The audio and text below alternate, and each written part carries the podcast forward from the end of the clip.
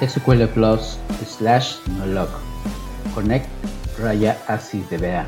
Startup. Amigos y amigas, sean todos bienvenidos. Este es Citas Ciegas y en compañía de mis invitados espero que pasen un rato agradable hablando de tecnología y algo más.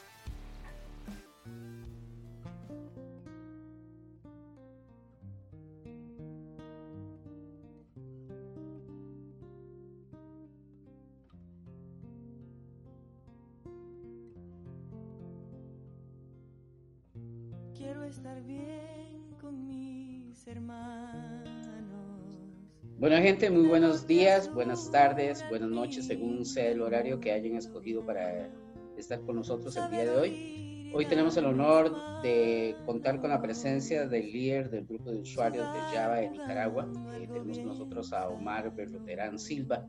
Omar, realmente muchas gracias por, por estar con nosotros acá y te damos la palabra para que le des la bienvenida a la gente.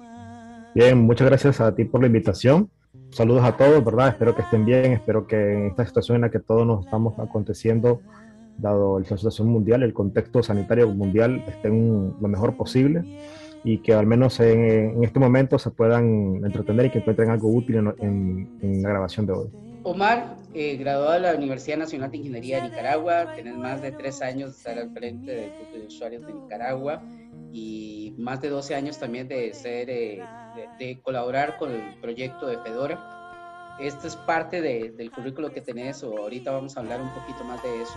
Pero previamente, eh, Omar, quisiéramos conocer un poco de, la persona. Eh, ¿De dónde es originario Omar? Bueno, no hay mucho que decir, soy originario de Managua, Nicaragua, nací en la capital, eh, y ahí me crié, básicamente.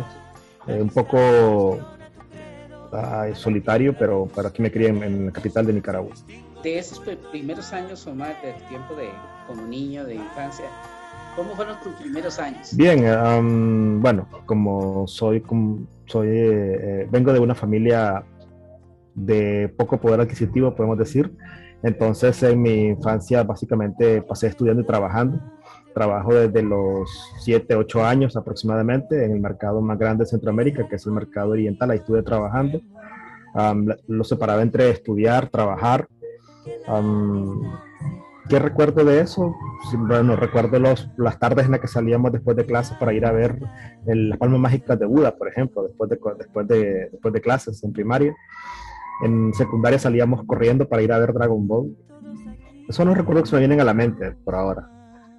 Dentro de esos recuerdos, bueno, eh, me, me, dices que fue un poquito, un poquito solitario cuando uno es, es, solitario, cuando tiene tal vez muy poca familia más, uno se inventa alguna, alguna actividad, alguna forma de cómo pasar el tiempo. ¿Recuerdas que si tenías algo con lo que cual vos eh, te entretenías o, o, lo que te consumía mayor el tiempo cuando no estabas en la escuela o cuando estabas trabajando? Porque me, me, dices que muy joven empiezas a trabajar, pero en el tiempo que te quedaba libre y demás, ¿había algún pasatiempo que te gustaba hacer? Leer, dibujar. Mm, básicamente eso es lo que hacía, leer y dibujar. ¿Y cuáles eran de esas lecturas que te gustaban hacer? Bueno, como no teníamos no teníamos pues, muchos libros, eh, me encontré unos, unos, enciclopedias que habían votado unas personas, entonces tenía como cuatro o cinco enciclopedias de una, de una colección bastante vieja y con eso pasaba leyendo el diario. me habían regalado como dos libros, uno de ellos era de Yuri Gagarin, me parece, eh, también tenía una enciclopedia, siempre hablando de las enciclopedias viejo. Um, no recuerdo bien el tema, pero tenía, tiene, es así de grueso, básicamente, eran de, esas enciclopedias grandes. Traían un montón de historia, pasatiempos, que te explicaban el ajedrez, las damas, muchos juegos chinos, eh, tenían muchas fábulas eh, y una historias grandes, largas como Meñique, por ejemplo, entre otras. Eso es lo que hacía, básicamente. Me dices que trabajas desde joven, desde muy niño, además.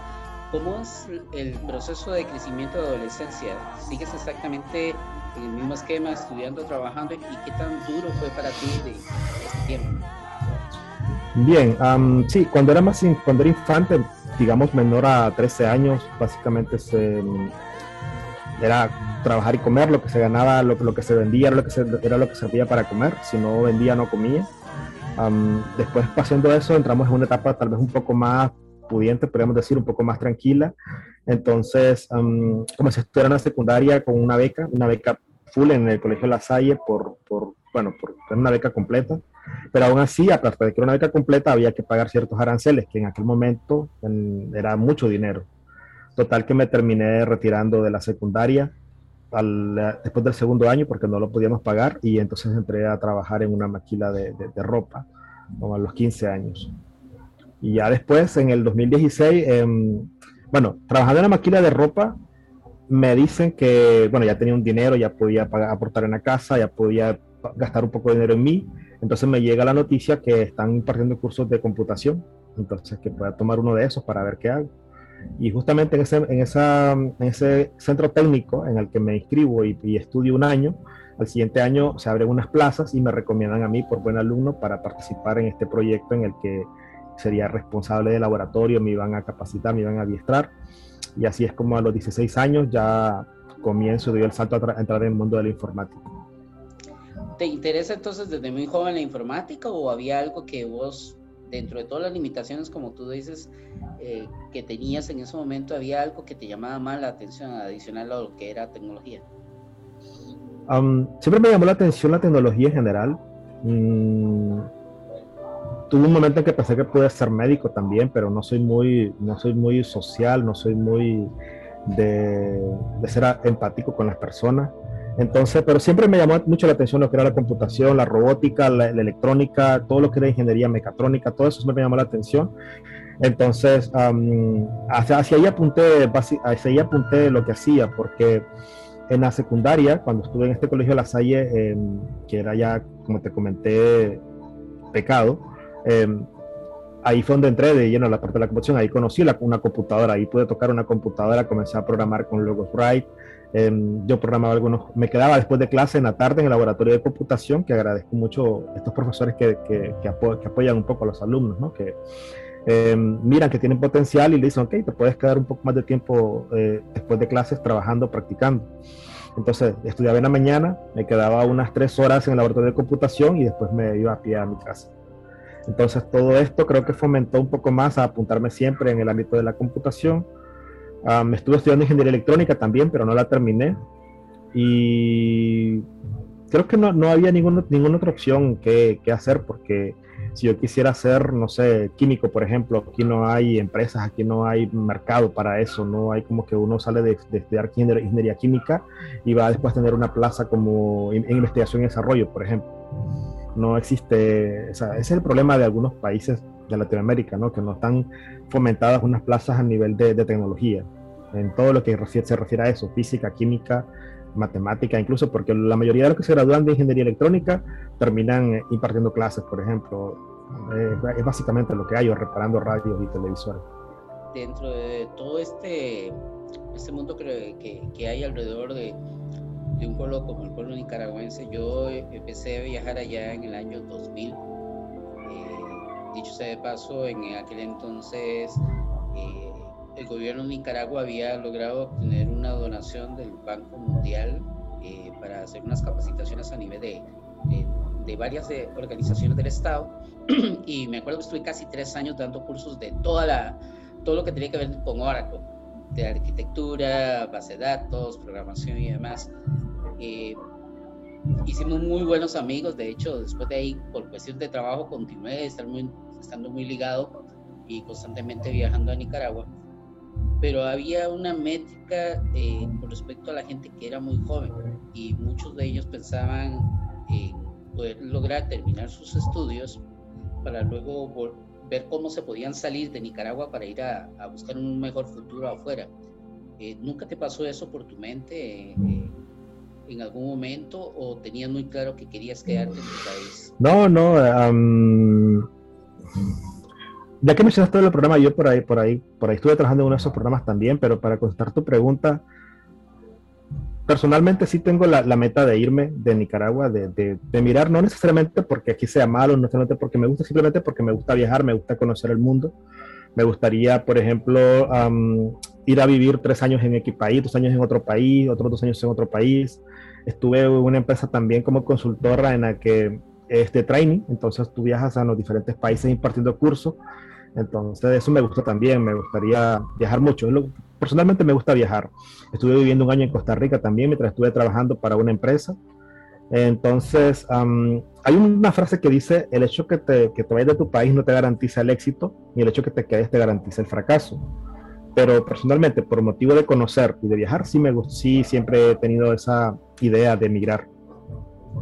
Ok, me, me dices, según voy entendiendo, eh, pasas por la, bueno, logras terminar la secundaria. ¿Y qué, qué pasa con la, con la parte de la, de la, universidad?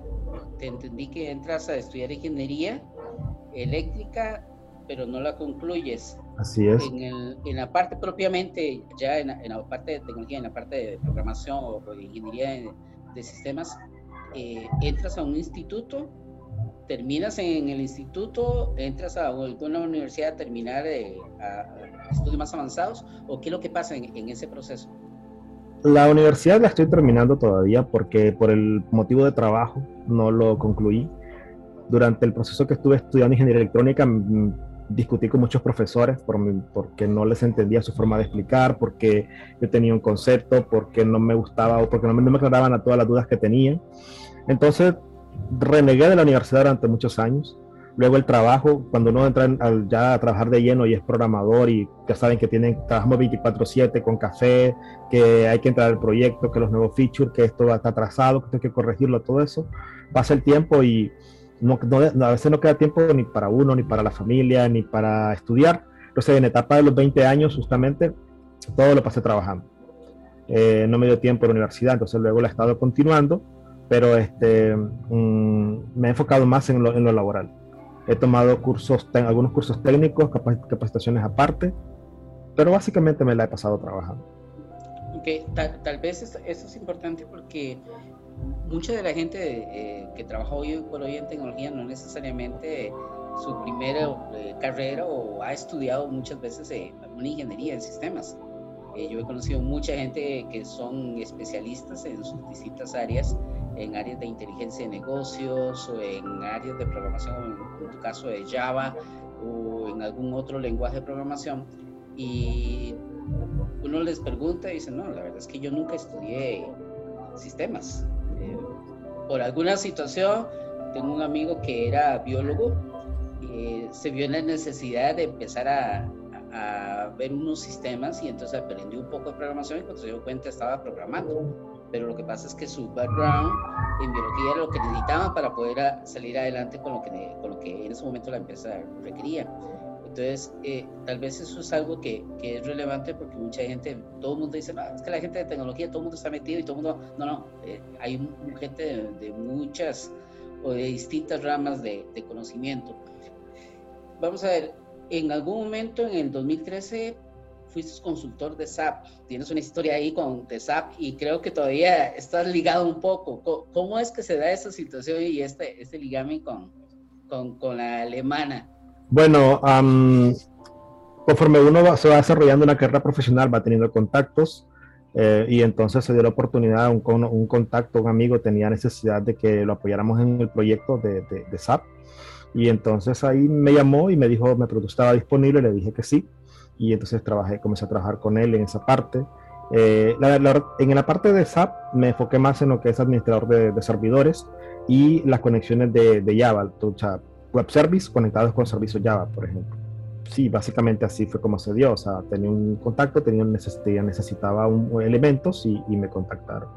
Después de SAP, después de estar en esa primera consultoría, luego te dedicas un tiempo como profesional independiente soluciones de software a la medida como tal, ¿qué, qué te lleva a, a, a, trabajar de manera independiente, que todos sabemos es mucho más difícil, el de llegar y lidiar directamente con los clientes, que muchas veces eh, no se te paga tiempo y que independientemente eh, hay que seguir haciendo el trabajo, porque es, eh, es así pero eh, ¿qué es lo que te lleva a, trabajar como un consultor independiente? Bueno, la respuesta puede ser bastante obvia para muchos, la necesidad básicamente, pero también es cierto que no me preocupaba por buscar otro trabajo, o sea, uno, un, uno siempre tiene, bueno, no creo que, no sé si todos lo tengan, pero la mayoría tenemos un, un anhelo o una esperanza de, ser independientes. Actualmente está de moda ser nómada digital, ser consultor, eh, ser freelancer o trabajar, que es lo mismo que tener por tu cuenta, o sea, como tú acabas de, de comentar, consultor independiente. Con la salvedad que actualmente no estaba tan de moda. Actualmente, eh, perdón, con la salvedad que anteriormente no estaba tan de moda. Actualmente sí, actualmente trabajas remoto para cualquier persona, Inglaterra, Francia, Alemania, Suiza, el que sea, te puedes conectar a cualquier país, trabajar remoto es la norma. Pero siempre con la idea de tener un propio, una propia empresa, tener un, un, sistema, un producto propio que tener, que vender, que solucionar, y no depender de los ingresos de una empresa, de un patrón, alguien que te esté mandando, que te esté diciendo cómo tienes que hacer las cosas, em, nace esa, esa necesidad por, por, o esa idea de querer ser independiente. Entonces, em, ofrezco mis servicios como soluciones a la medida, lo que significa crear un, obviamente un desarrollo desde cero hasta finalizar, hasta finalizar con los requerimientos del cliente a modo de consultor, no así estando en la planilla.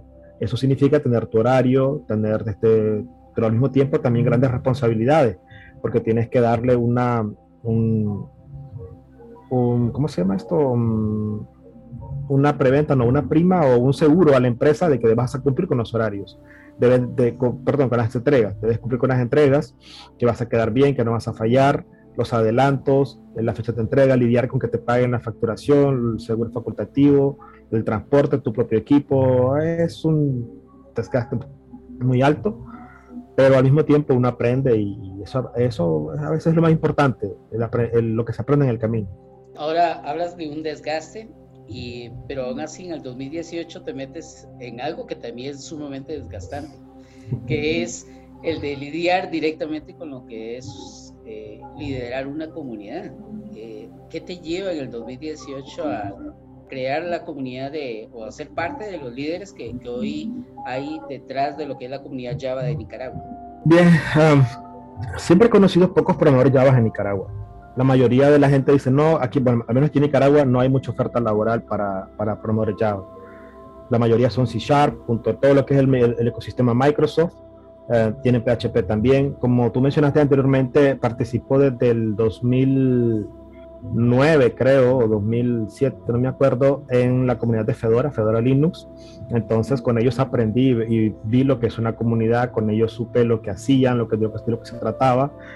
Y aunque no soy muy bueno al tratar con la gente directamente a nivel personal, sí me gusta mucho la pedagogía. Entonces, incluso impartí clases desde los 16 años. Eh, en, la comunidad de Fedora me daba capacitaciones, ayudaba a las personas a instalar su Linux, a explicarles cómo funcionaba. Entonces, todo eso me llegó a, plantearme la posibilidad de que podía hacer algo con Java también.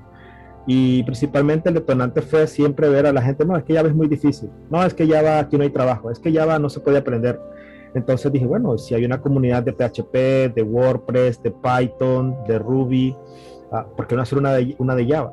Y entonces me di a la tarea de, de preguntármelo. Lo estuve en introspección durante un tiempo hasta que al final tomé la decisión de hacerlo. Contacté a unas personas con las que había trabajado y con eso hicimos el primer evento en enero del 2018. ¿Qué tan difícil eh, fue hacer ese primer evento? Porque generalmente lo más difícil es empezar. Luego poco a poco la misma gente empieza, si, si, si hay esa esa química más bien empiezan a, andar detrás de tuyo y te dice, Omar, bueno, ¿y cuándo es la próxima? Y en la próxima, ¿de qué vamos a hablar? Y mira, yo sé de este tema, ¿vos crees que podamos hablar un poco? Yo me ofrezco a, dar una charla sobre esto. ¿Qué tan difícil fue ese, ese primer evento? Bueno, el primer evento, yo creo que a veces empezar no es tan difícil. Es cierto, a veces uno está, uno, uno está dice, en esta indecisión de inicio, inicio, inicio, un inicio, me, aguanto, espero, estoy preparado, estoy preparado, no estoy preparado.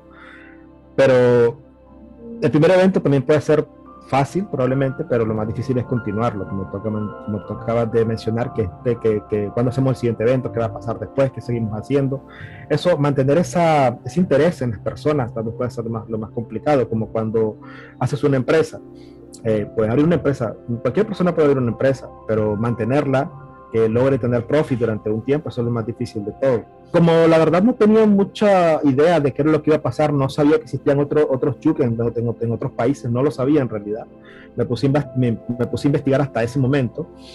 Entonces yo decidí em, contratar a la gente, le hice la propuesta, le gustó eh, y puse dinero también de mi parte para, para, alquilar un hotel y hacer ahí el evento en el hotel, porque el, objetivo es siempre dar el, la atención a las personas y la presencia profesional de lo que es un lenguaje de, de, alto nivel como el Java. No tenía idea de que íbamos a continuar, no sabía cuánto íbamos a continuar, pero una vez que hicimos el primer evento, los demás chicos se unieron, les gustó la idea. Eh, después de que hubo eso, les pareció genial y al mes estábamos haciendo, estábamos haciendo el siguiente evento, lo estábamos tratando nuevamente. Entonces, ¿qué tan complicado fue? Como ya tenía contacto, los llamé, estaban dispuestos, me dijeron que sí, les gustó, lo organicé, se hizo la publicidad, se eligió el lugar, se cotizaron los diferentes lugares para hacer el primer evento. Yo diría que fue relativamente fácil. La verdad es que todos estuvieron bien anuentes, todos los muchachos estuvieron bien uh, dispuestos a apoyar. Desde el momento en que empiezas, me dices que empiezas hacer contacto con, con gente, con otras agrupaciones en la, en la región ¿quién es esa primera persona con la cual logras, de, la comunidad con la cual logras contactar y qué te, qué te aconseja qué te dice acerca de, del manejo de los grupos de usuarios?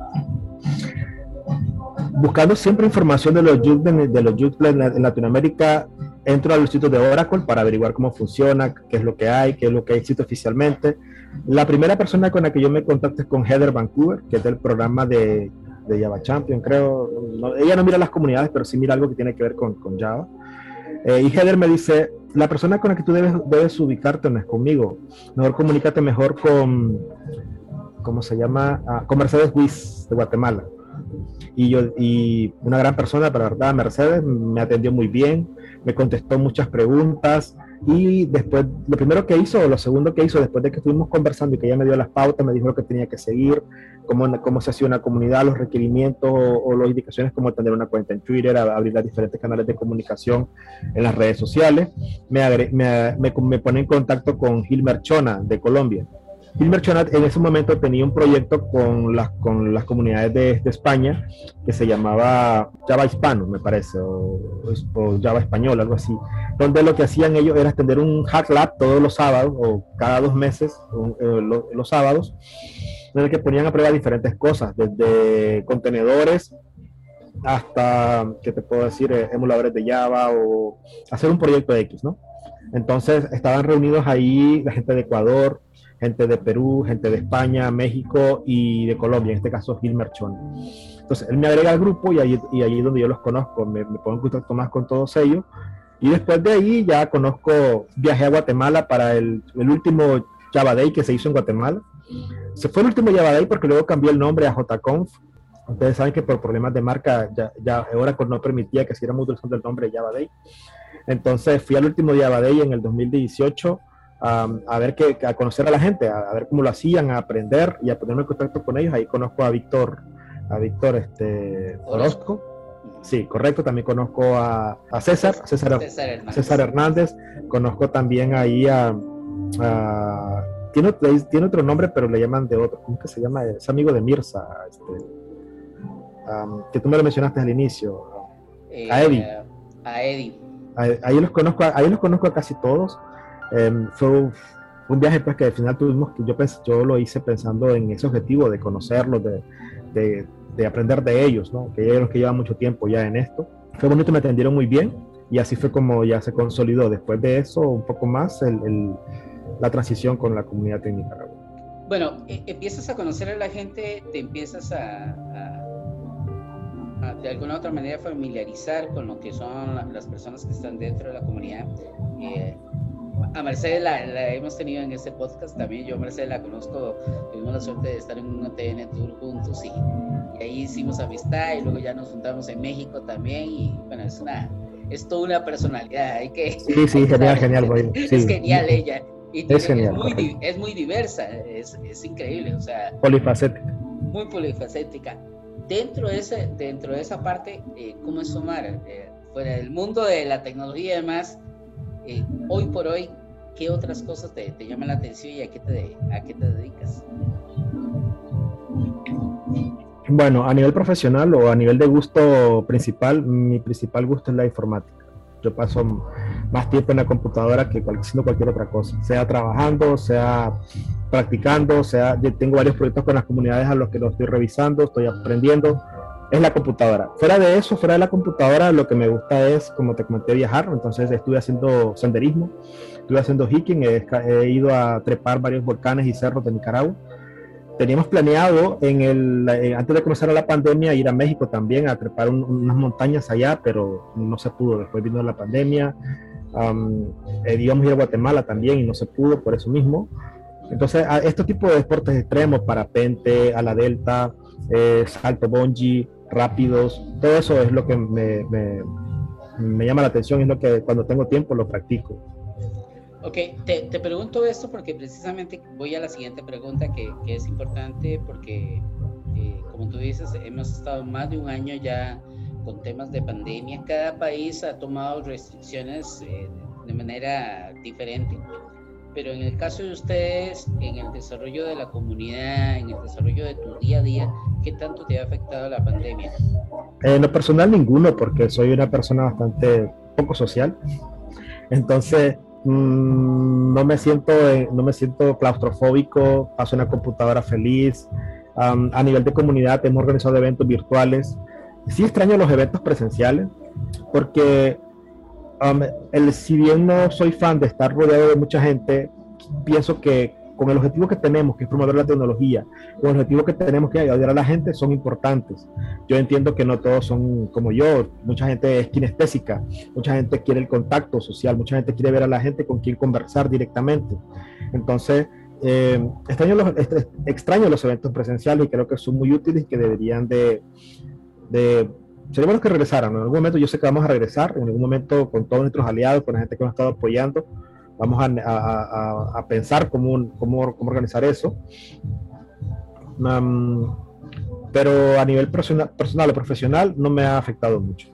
Vamos a ver, eh, tú mismo lo acabas de decir, no te ha afectado mucho tener la ventaja que trabajas con actualmente, según lo que veo, estás dentro de un proyecto también algo ligado con SAP, vi ahí que, que va todavía ligado a esa parte, lo cual eh, te hace, como, como digo a la gente, hoy, hoy por hoy nos, eh, nos hemos transformado en una oficina global, donde las fronteras se, se, eliminaron por completo. Y también nos comentabas hace un instante que sí tenés dentro de tus planes la posibilidad de salir de tu país, de ir a, a viajar y conocer nuevos países y demás. ¿Cuál sería ese primer país donde te gustaría, si se presentara la oportunidad, donde te gustaría estar? Mm. Bien, no tengo, um, actualmente supongo que sean, es, yo creo que depende. Um, ahora, si me da del gusto, de cuál me gustaría, de gustar, así como que dice, ok, primera opción, lo que me venga a la mente, puede ser Japón, por ejemplo, como todo otaku y, y ¿cómo se llama el término? entusiasta de la cultura asiática, lo primero que queremos conocer es Japón, China, eh, Singapur, Malasia, ese, ese, tipo de lugares. Ok, ok, me dices que te gusta entonces mucho lo que es la cultura asiática. ¿Qué, qué, qué podrías compartirnos, por ejemplo, de, la, de ese conocimiento que has ido desarrollando a través de la cultura asiática? ¿Qué es lo que te llama la atención de esa cultura? Y que, y que tal vez no lo tenemos los latinos como tal. Mm, bueno, primero, ah, bueno, yo conozco la cultura asiática a través del anime. Entonces, después del anime, cuando uno quiere aprender un poco más, ya leo un poco más acerca de su historia, cómo, cómo se fundó, cómo creó. Pero creo que lo que más me llama la atención son sus valores, su perseverancia, la constancia. Hay una frase que dice mucho, que dice en la película El último samurái de Tom Cruise, cuando lo, arrestan y lo llevan a, a, vigilancia con los samuráis, él dice, desde que se levantan se dedican a la perfección de su arte.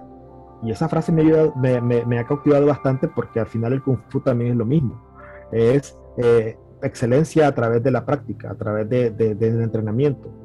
Y eso me, llama la atención, la disciplina, em, su, su, los valores con los que se ha formado esa, esa sociedad mucha gente habla, incluso lo ha mencionado en los diarios, que hay lugares donde no roban, simplemente hay tiendas en las que la gente pone las cosas que venden y la gente llega, paga y toma las cosas. O sea, esos valores me llaman mucho la atención.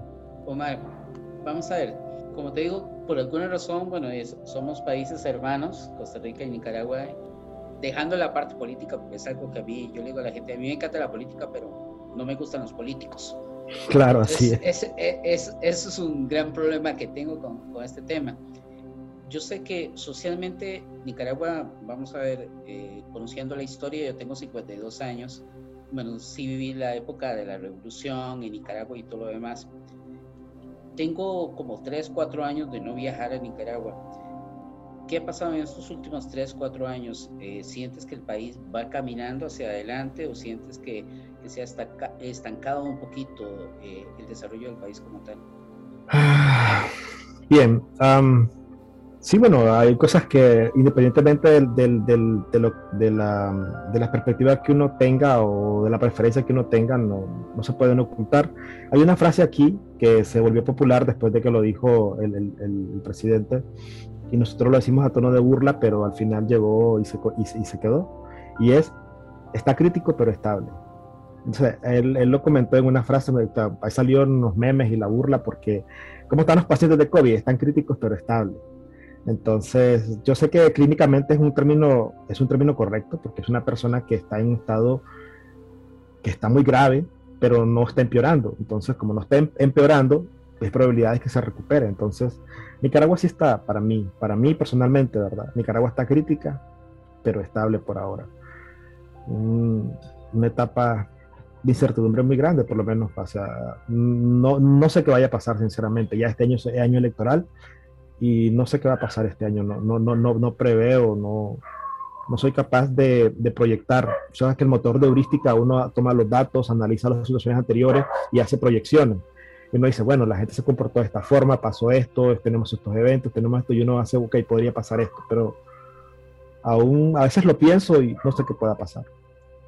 Ok, te hago esa pregunta porque precisamente, bueno, eh, estamos entrando en una era muy interesante. Eh, eh, estamos entrando poco a poco adentrándonos en lo que es la, la industria 4.0.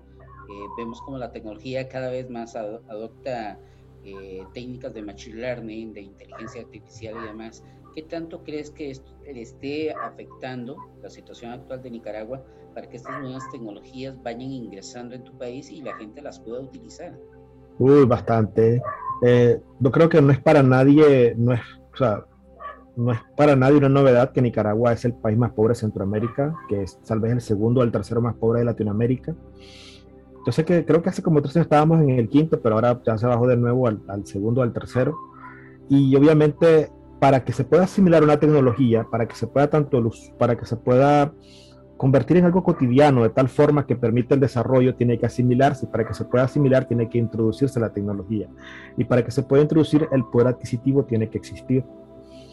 Por ejemplo, ah, de cómo podemos tener machine learning o cómo podemos tener eh, análisis de datos a nivel de las escuelas si las escuelas no tienen computadores, por ejemplo.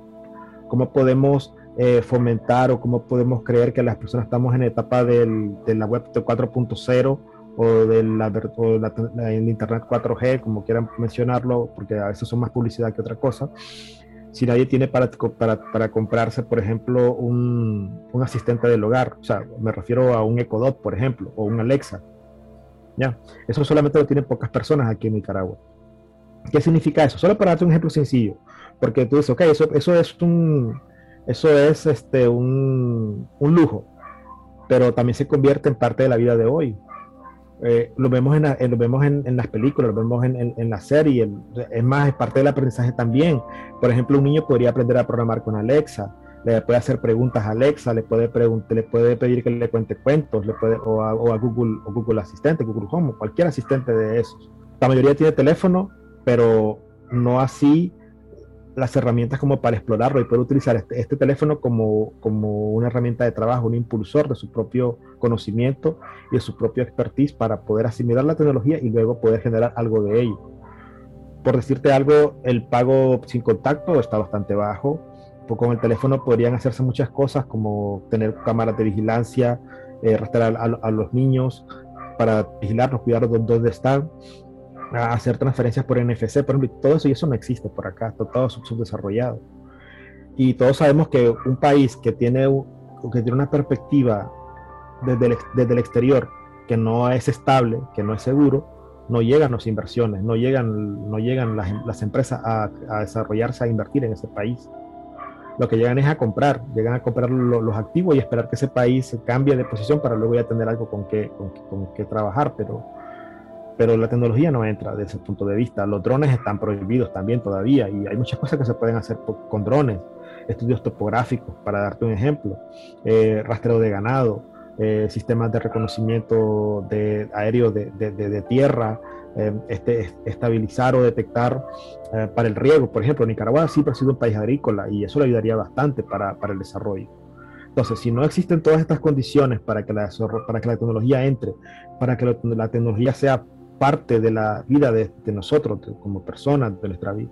Entonces, no sabemos qué podemos hacer con ella. Y si no sabemos qué podemos hacer con ella, no le encontramos utilidad y simplemente decimos, no, eso, eso es un lujo, eso no nos sirve ahorita. Es como el meme de aquellos eh, cavernícolas que van arrastrando una carreta con, con, ruedas cuadradas y alguien dice, hey, te ofrezco la rueda y no, no, no, estamos muy ocupados ahorita. Estamos ocupados, estamos muy ocupados sobreviviendo. Sí, y, y es, es, interesante hoy precisamente en, en el blog eh, de mi página estaba compartiendo la historia de George McLaurin, el primer negro que, que formó parte de, de, una universidad en los Estados Unidos. Y una de sus palabras decía que la educación es el pilar fundamental donde se asienta una sociedad. ¿Qué hemos dejado de hacer en Centroamérica? Porque esto no es un problema solamente de Nicaragua, realmente es en todo Centroamérica, en algunos países menos que en otros, pero ¿qué hemos dejado de hacer eh, desde tu perspectiva, porque veo que tienes una visión muy amplia, muy clara de lo que podría venir a aportar la tecnología a tu país como tal. Y hace, al principio, en la época, digamos, post-colonia, eh, tenemos que hacer claros que Nicaragua estaba en las mejores universidades de Centroamérica. O sea, ¿qué dejamos de hacer? ¿Qué ha dejado de hacer un país como Nicaragua para estar al frente y, y pasar a, la, a, los últimos lugares en, en, el tema de educación? Bien, el problema que tiene Nicaragua mm, es un problema que agobia a toda Latinoamérica, básicamente. he estado leyendo, he estado revisando un poco de historia. Una pregunta que tú me acabas de hacer, yo me la he hecho también. ¿Qué pasa? ¿Qué pasó realmente para que, para que estemos tan mal? Muchos dicen de que viene desde la época de la colonia, como lo mencionaste. Por ejemplo, dicen que toda Centroamérica, hasta la parte de Colombia o hasta la parte de, Venezuela, fue dirigida por, no sé si el término sea malandros, no, eh, personas ignorantes que no tenían estudio, eran más conquistadores que otros, como Gil González o como, no me acuerdo los nombres todos, de todos los conquistadores españoles ahorita, pero esas personas no tenían un estudio enfocado en administración de, de países o en administración de colonias o económicos o, o el equivalente a estudios universitarios, si quieres llamarlo actualmente, sino que lo que querían era dinero. Ellos venían a conquistar, ellos venían a mandar, y ese, ese deseo de ser más que alguien, ese deseo de no dejarse dominar por otro, y ese deseo de trabajar solo por uno mismo, creo que se ha transmitido de generación en generación, sobre todo con los dirigentes, con la clase gobernante. No digo que todos sean así, me refiero a, a los políticos, básicamente. Políticos tenemos malos en todas partes, eh, y guerras hemos tenido todos. Eh, Salvador, Honduras, ellos, eh, Guatemala, ellos viven su guerra actual con, con, la Mara, pero también tuvieron guerras en los 80, guerras en los, 90.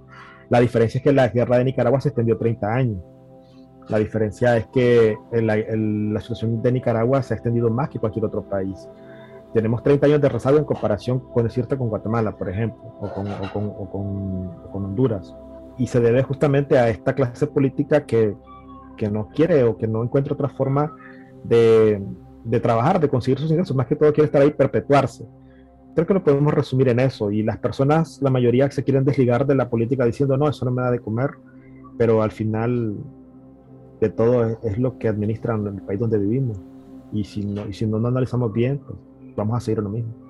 Sí, sí, porque es, es como te digo, hay, gente que uno, yo tuve la oportunidad siendo muy, muy pequeño, eh, tal vez tenía como 8 o 9 años, y eh, en un evento donde estaba con mi papá de la CTC, que es la Central Trabajadora Costarricense, conocí a los Mejía Godoy.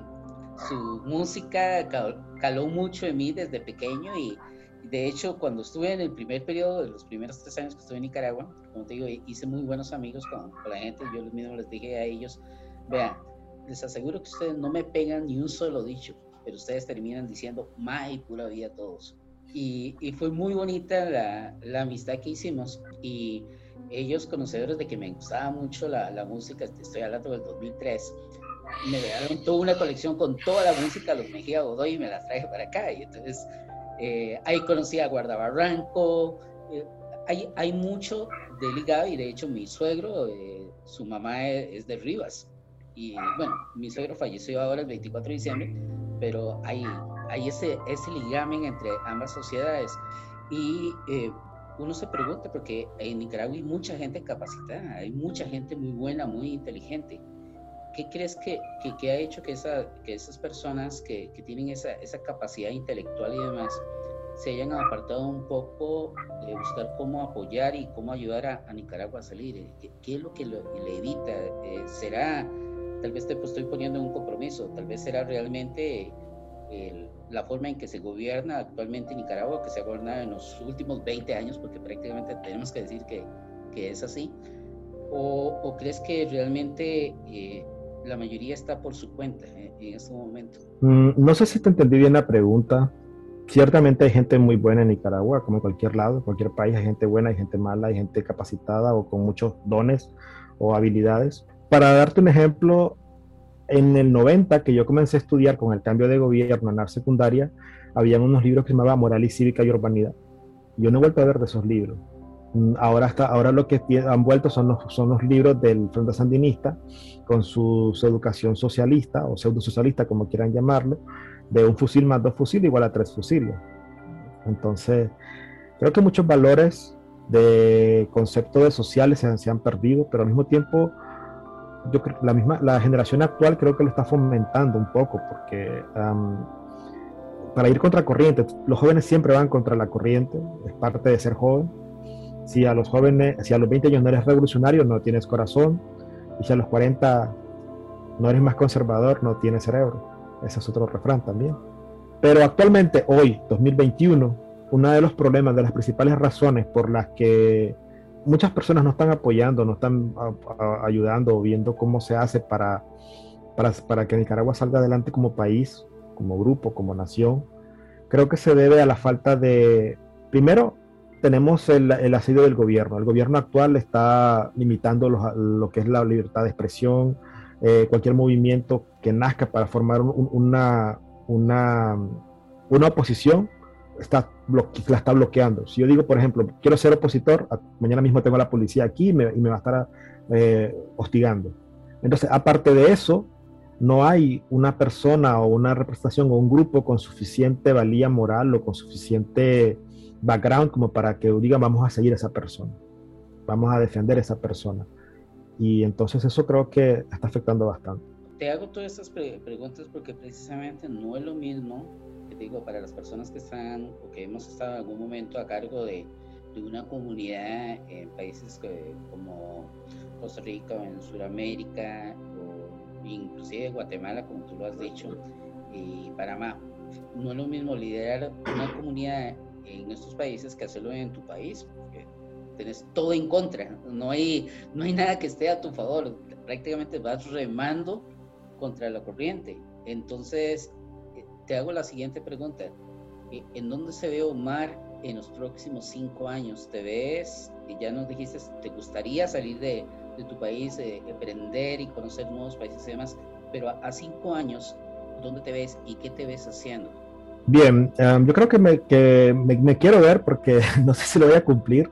Hace, cuando tenía 20, quería a, este, a la edad que tengo ahora vivir en la Luna, por ejemplo, o en alguna estación espacial, pero ya siendo más aterrizado, más realista, creo que consolidado mi empresa, estoy formando una empresa también, o sea, parte de consultoría, de, de, desarrollo de software, eh, consolidada mi empresa viajando más, y me gustaría ver, y ciertamente creo que sería una de mis metas, que la comunidad de, de, de Nicaragua haya hecho mucho por la comunidad de Nicaragua. O sea, sí hemos, hemos, hemos hecho charlas, cursos, hemos apoyado a alguna gente, hemos regalado licencias, hemos desarrollado productos que le pueden ayudar a otra gente, hemos ayudado a gente que pregunta por un punto, por un, por un detalle en su trabajo que tiene problemas, pero me gustaría llegar más allá, me gustaría, por ejemplo, tener un centro tecnológico para capacitar a, las personas que quieran aprender, ya sea Java o cualquier otra, tecnología, cualquier tecnología del stack de Java Virtual Machine.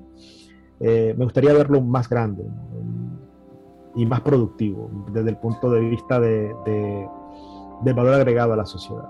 te digo esto porque, bueno, sabes que recientemente, bueno, Java estaba de cumpleaños y en el caso de Oracle abrió muchas oportunidades para desarrollar y llevar a cabo todo el stack de, de capacitación eh, en Java en línea e inclusive creo que estaban dando como un voucher ahí como de 25 dólares para hacer los exámenes de certificación.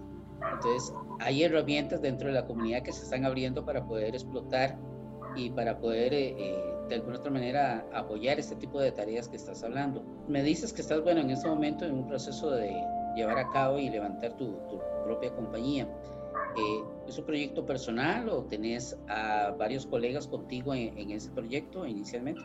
Bueno, aquí en Nicaragua no se puede levantar, no se puede crear una empresa bajo, bajo una sola persona. Se requieren como mínimo tres. Entonces, bajo ese contexto, actualmente y con el apoyo, estoy con dos personas más trabajando. ¿Todos son del mismo ámbito de tecnología? ¿Muy, mm. muy parecido a ti o son de otro lado?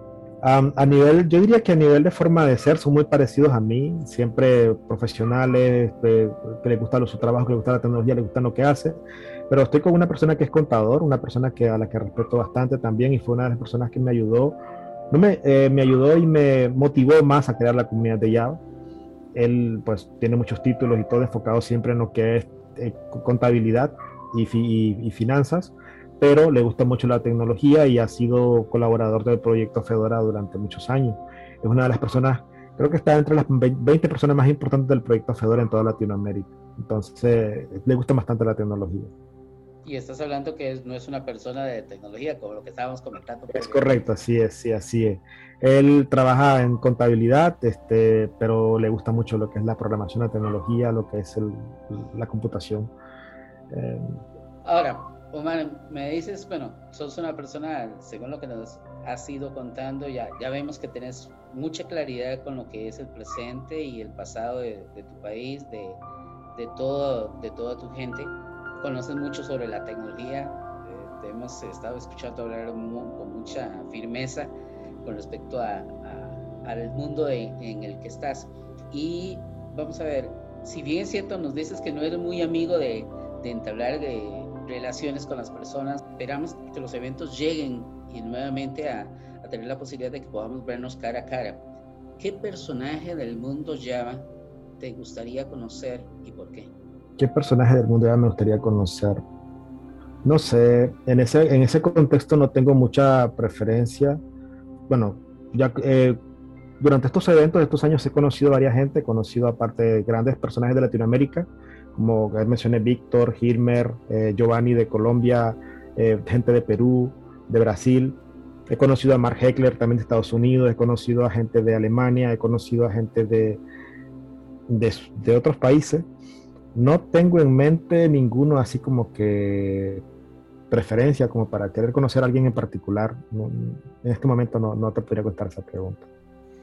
Y si tuvieras la posibilidad de viajar a un evento internacional, ¿cuál sería el evento? Ya nos hablaste que sí, bueno, fuiste a la conferencia de Java, pero también está Java One, que se realiza en los Estados Unidos.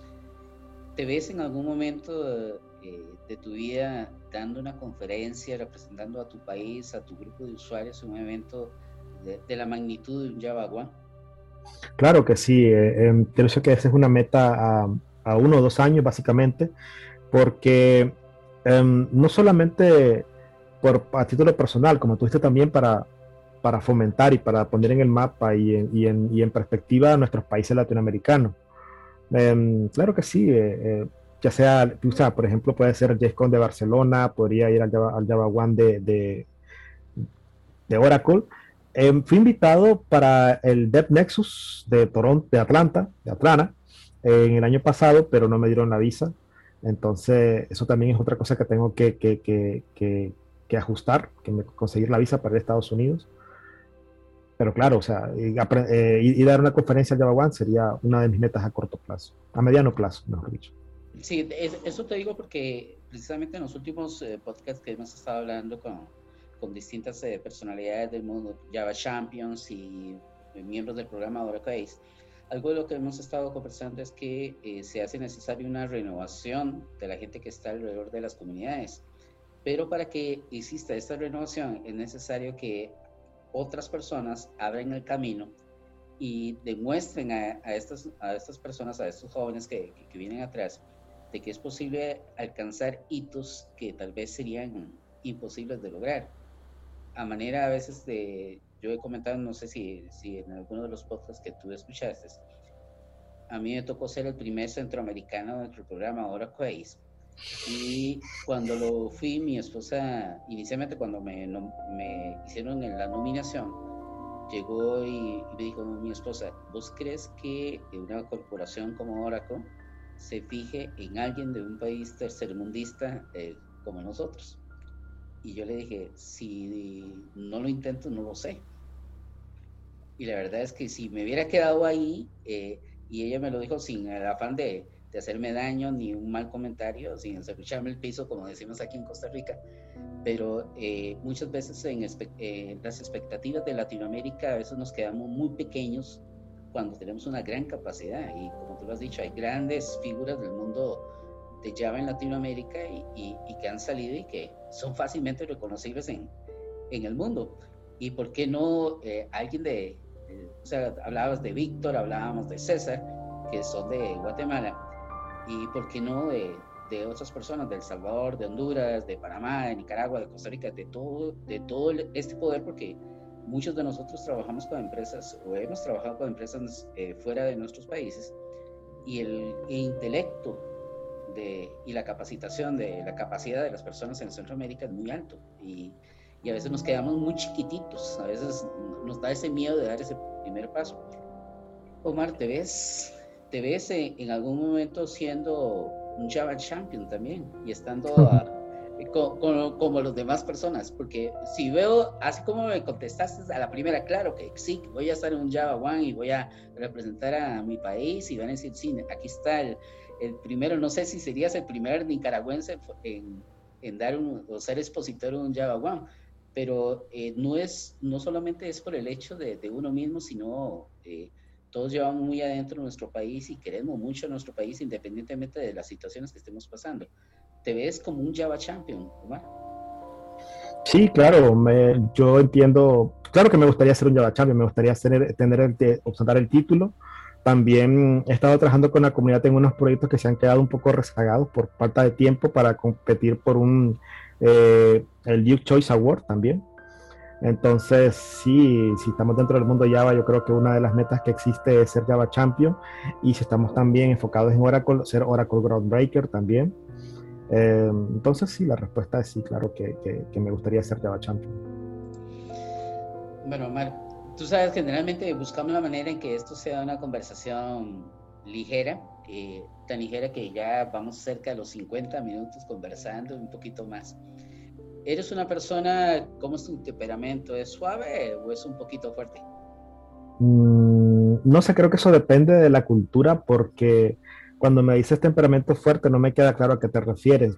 hay muchas personas que le llaman temperamento fuerte a alguien que pierde los estribos, que se altera fácilmente, o temperamento fuerte puede ser alguien que en adversidad mantiene la tranquilidad, entonces no me queda claro a qué te refieres. Ok, te lo voy a poner más claro casi siempre en el, en el, podcast lo terminamos y yo le pregunto a la gente, mira, cuando sabes que has cometido un error, cuando sabes que has metido la pata y que te enojas, o sea, ¿cuál es la frase innombrable, si es que la tenés, que la vamos a hacer innombrable el día de hoy? ¿Cómo te desahogas cuando llegas y dices, mierda, la cagué? No, bueno, tal vez antes cuando era más joven, tal vez tenía una frase un poco más, este, así como cuando uno termina algo y dice, soy la bestia, ¿verdad? Cuando terminé, cuando termina algo, probablemente diga, soy la bestia cuando la cague también. actualmente no tengo una frase propia dicha para esto, pero sí lo acepto. Ya, ya he cometido varios errores, he borrado, o sea, todos esos memes que han visto de que alguien borra algo en producción, me ha pasado.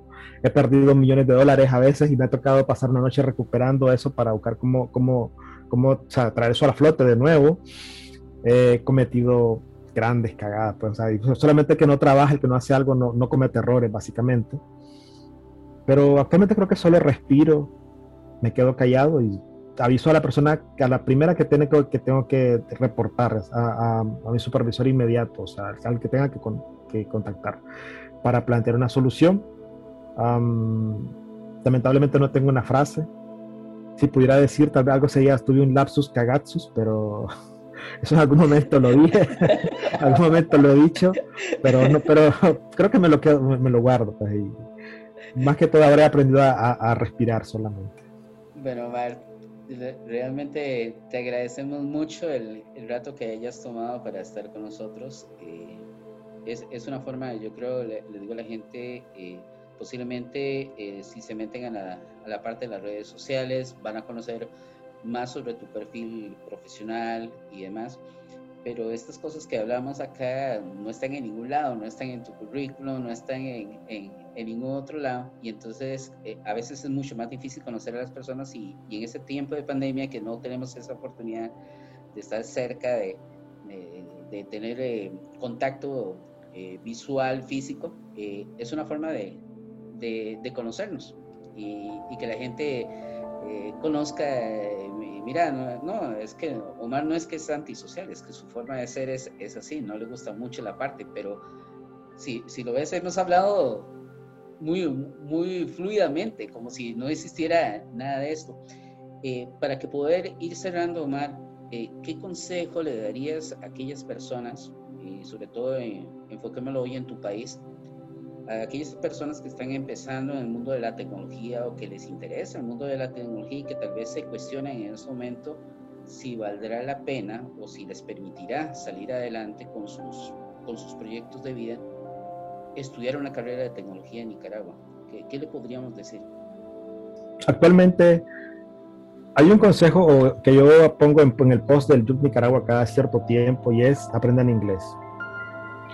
Entonces, si la persona quiere aprender tecnología, em, en Nicaragua sí existen buenos puestos, buenas plazas, pero son contados. Eso ya están, ya, ya están, ya están utilizados, ya, ya, están, ya alguien los tiene.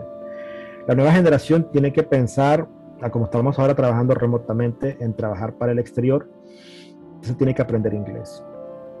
Aunque no les guste, aunque no quieran, tienen que ser buenos también, porque no importa si eres médico, si eres soldador, si eres fontanero, si al final tienes que ser bueno para que te llamen, para que te contraten, para que te paguen bien.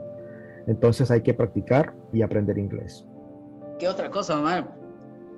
Además de, de ah, Bueno, ok, ok, eh, genial. Eh, les puedo, por ejemplo, sugerir que participen en proyectos comunitarios de software libre para que vayan aprendiendo. Toda la gente que, que toda la gente nueva que, que desea meterse en computación, tiene que encontrar dónde participar. Y si no tienes una empresa que te dé el, el, impulso como para hacer tus prácticas profesionales o como para darte como training o, ¿cómo le llaman esto? Becario. Entonces puedes participar en proyectos de software libre, ver el código, eh, aportar, enviar tu pull request. Y pues, hay gente que ha conseguido trabajo así. Un miembro del JUC Nicaragua consiguió trabajo y está en España ahorita para hacer unos pull requests para, para, requests para para el JDBC de Postgres. Entonces, uno puede conseguir trabajo así, o sea, si, tu código se mira bueno, se mira prolijo, se mira limpio y convence a algunas personas, fácilmente te contratan para, para, para, para cualquier empresa grande, con un buen salario. Hay que ser bueno, hay que practicar. Muy bueno, y repitamos nuevamente entonces la frase de tu, la que repiten constantemente en el, en el muro de, del YouTube de Nicaragua, para poder cerrar el día de hoy. que aprendan inglés. Aprendan inglés. Aprendan, aprendan inglés, aprendan inglés. Es muy importante. No es por devaluar nuestra lengua, yo creo que debemos generar contenido en español también, pero para mejorar nuestra, nuestras oportunidades profesionales, aprendan inglés. Bueno, madre, de verdad, muchas gracias por estar con nosotros. Un fuerte abrazo a Managua. Gracias. Y, esperemos que, que, no sea la, la primera y la última. Y... Claro, con gusto, con gusto. Muchas gracias a ti por la invitación y realmente, pues espero que, que, que esto le sirva a alguien, que alguna, alguna persona les, les, les sea de utilidad lo que hemos conversado el día de hoy. Por hoy, nuestro tiempo de procesamiento ha finalizado. Este fue Ciega, el podcast oficial de Oracle de BACR.blogspot.com. Nos hablamos en el próximo ciclo de CPU. Down y